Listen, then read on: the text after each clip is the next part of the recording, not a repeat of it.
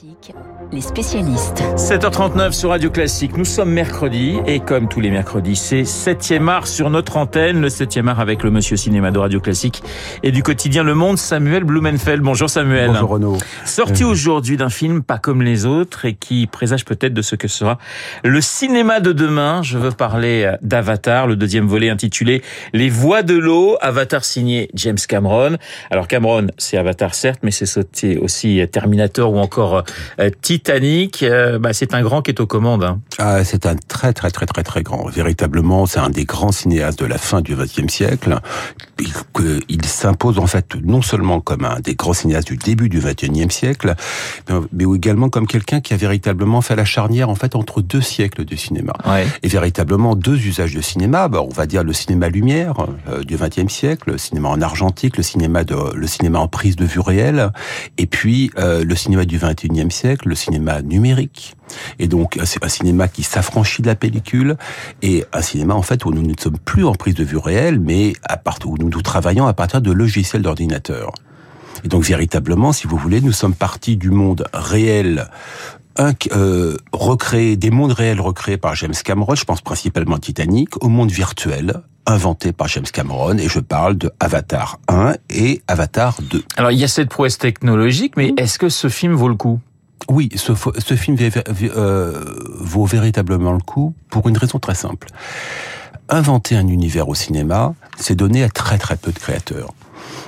On a eu à sa manière Georges Lucas avec la guerre des étoiles, qui était véritablement l'élaboration d'une mythologie, dans des proportions d'ailleurs qu'on n'avait pas forcément euh, réalisées à l'époque. À quel point ce, ce, ce film, à la, euh, surgé à la fin des années 70, aurait un tel impact et continuerait d'avoir un tel impact euh, 50 euh, ans après.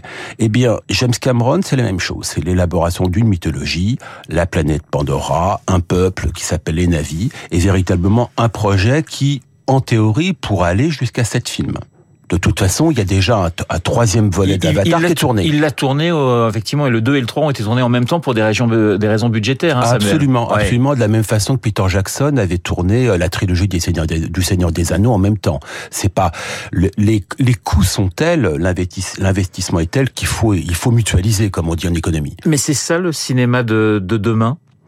Je dirais que le cinéma de demain, celui qui aura sa place en salle, euh, de cinéma, sachant que la salle de cinéma est véritablement très contestée aujourd'hui la fréquentation remonte un petit peu en France, mais elle est véritablement en berne aux États-Unis. On peut véritablement parler de crise de la salle de cinéma aux États-Unis. Eh bien, le cinéma qui va véritablement investir, euh, plutôt ce type de cinéma qui va investir la salle, ce sera véritablement le grand spectacle qui se paiera au prix fort. Le billet se paiera au prix fort, et ce c'est véritablement incarné par Avatar. Alors Samuel, on change totalement de sujet avec un film français, un film euh, d'animation. Ernest et Célestine voyage en Charabie, film poétique esthétique et un tantinet politique. Oui, tout à fait, tout à fait. Ce que ce qui est très important, c'est que je trouve qu'on vit une époque de l'animation réelle ou virtuelle, c'est-à-dire au dessin ou alors à la, palette d'ordinateur, qui est dominée par les Américains. On va dire que les Américains sont importants, on va dire depuis le Disney, euh, depuis le Disney d'avant-guerre.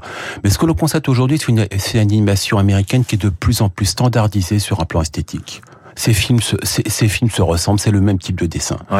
Quand on voit l'animation française, incarnée par, par incarnée ici par, par Ernest et Célestine, où il y a une véritable tradition de l'animation française, pareil depuis euh, depuis l'après-guerre, faut, faut pas l'oublier.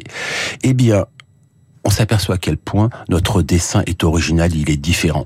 Et donc véritablement, si nous voulons voir autre chose, euh, allons voir Ernest, et Célestine. Voilà.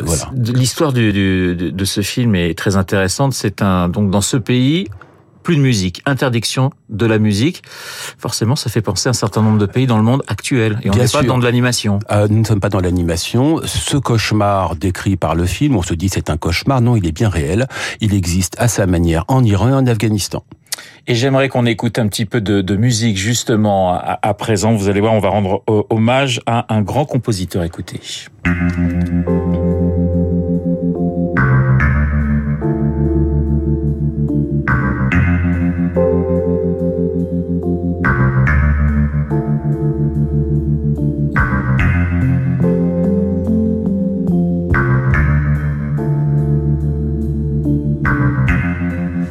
Samuel, vous entendez la, musique de, Twin Peaks, hommage à Angelo Badalamenti, décédé, décédé euh, dimanche. Euh, Badalamenti, c'était un très grand, il a bossé avec Lynch, il a bossé également avec Hancock, avec Jean-Pierre Jeunet ou encore avec Nicole Garcia. C'était un homme avec des goûts très éclectiques et cette musique de Twin Peaks, elle nous est euh, restée pendant longtemps dans les oreilles. Oui, c'est, vous voyez à quel point c'est une musique éthérée et mélancolique hein, qui était celle que recherchait David Lynch pour euh, pour Twin Peaks. Et en fait, il y a Badalamenti qui a été capable de lui fournir en fait ouais. ce que Lynch avait en tête, mais ne, ne pouvait exprimer puisqu'il n'est pas véritablement euh, musicien. Il est, un petit peu. Mais ce qui me frappe, c'est qu'Angelo Badalamenti est un musicien qui a commencé à travailler au cinéma au début des années 1970 et qui est passé complètement inaperçu. Il a fallu sa rencontre avec David Lynch pour qu'il devienne le grand Angelo Badalamenti. Et c'est là qu'on se rend compte que le cinéma est un médium de collaboration. Nous ne sommes rien sans les autres. Et le destin des hommes tient souvent à une seule rencontre. Parce que sans David Lynch, nous ne saurions pas exactement qui est Angelo Badalamenti et ce serait fort dommage. Ça serait effectivement très dommage. Merci Samuel. Le Merci cinéma beaucoup. tous les mercredis sur notre antenne avec Samuel Blumenfeld. Samuel qui fera une pause ce soir. Pas de fil, mais un match de Coupe du Monde France-Maroc bien sûr. France-Maroc, le thème du journal imprévisible de Marc Bourreau.